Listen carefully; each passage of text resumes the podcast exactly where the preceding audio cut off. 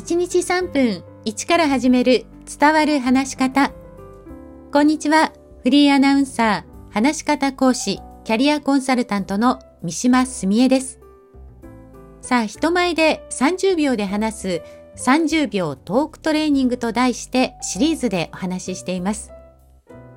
前回から具体的に自己 PR を含んだ自己紹介を例に挙げて進めています。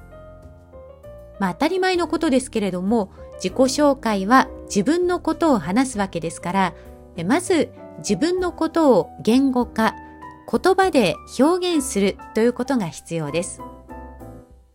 前回私が研修でお伝えしている自分のことを知る方法3つをご紹介しました。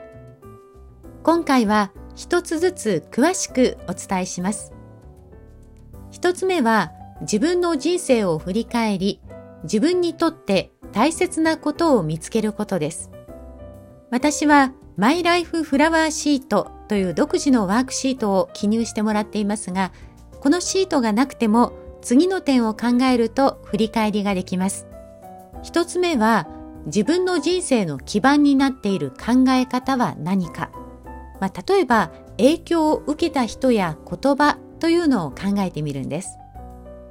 それから困難な時にどのように乗り越えてきたかを振り返ります。そして最も大事なのは自分が人生で何を大事にしているかということです。これは自分の人生を振り返っていくと見えてきます。こういうふうなことを振り返ることで自分の強みやそして信念のようなもの自分の中心となっているものというのが見えてきます。二つ目は第三者、まあ、家族や先生、友達や同僚に自分のことを聞くことです。面接の時もそうですけれども、判断するのは第三者です。そのため、第三者からどう見えているかというのは、自己紹介を考える上でとても参考になります。三つ目は、セルフコンパッションの考え方で自分を考えることです。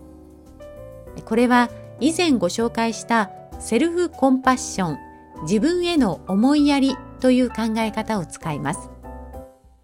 どういうことかというと、まあ、もし自分のことを友達だと思うと、例えば自分ではダメだなと思っていることも違う言葉がけをすると思うんです。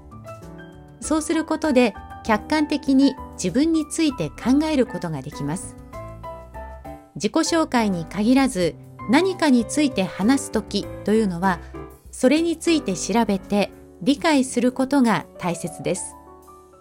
実は私も自己紹介は苦手なんです。改めて自分のことを考えます。